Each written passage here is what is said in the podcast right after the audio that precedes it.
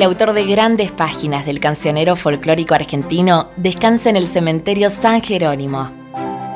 ¿Quién no ha escuchado las piezas más hermosas del cancionero folclórico argentino?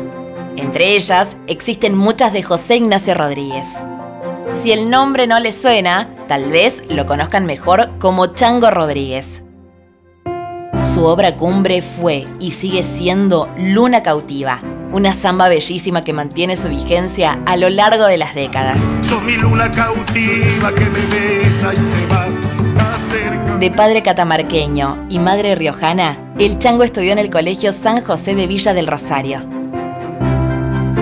Se casó con Lidia de Margarita Bay, quien se apoda La Gringa, fallecida en 2008.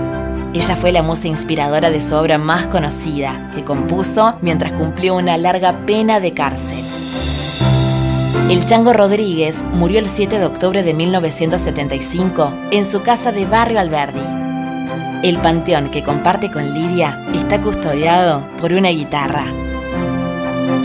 Si querés conocer más sobre la historia del cementerio San Jerónimo, no te pierdas las colecciones de audios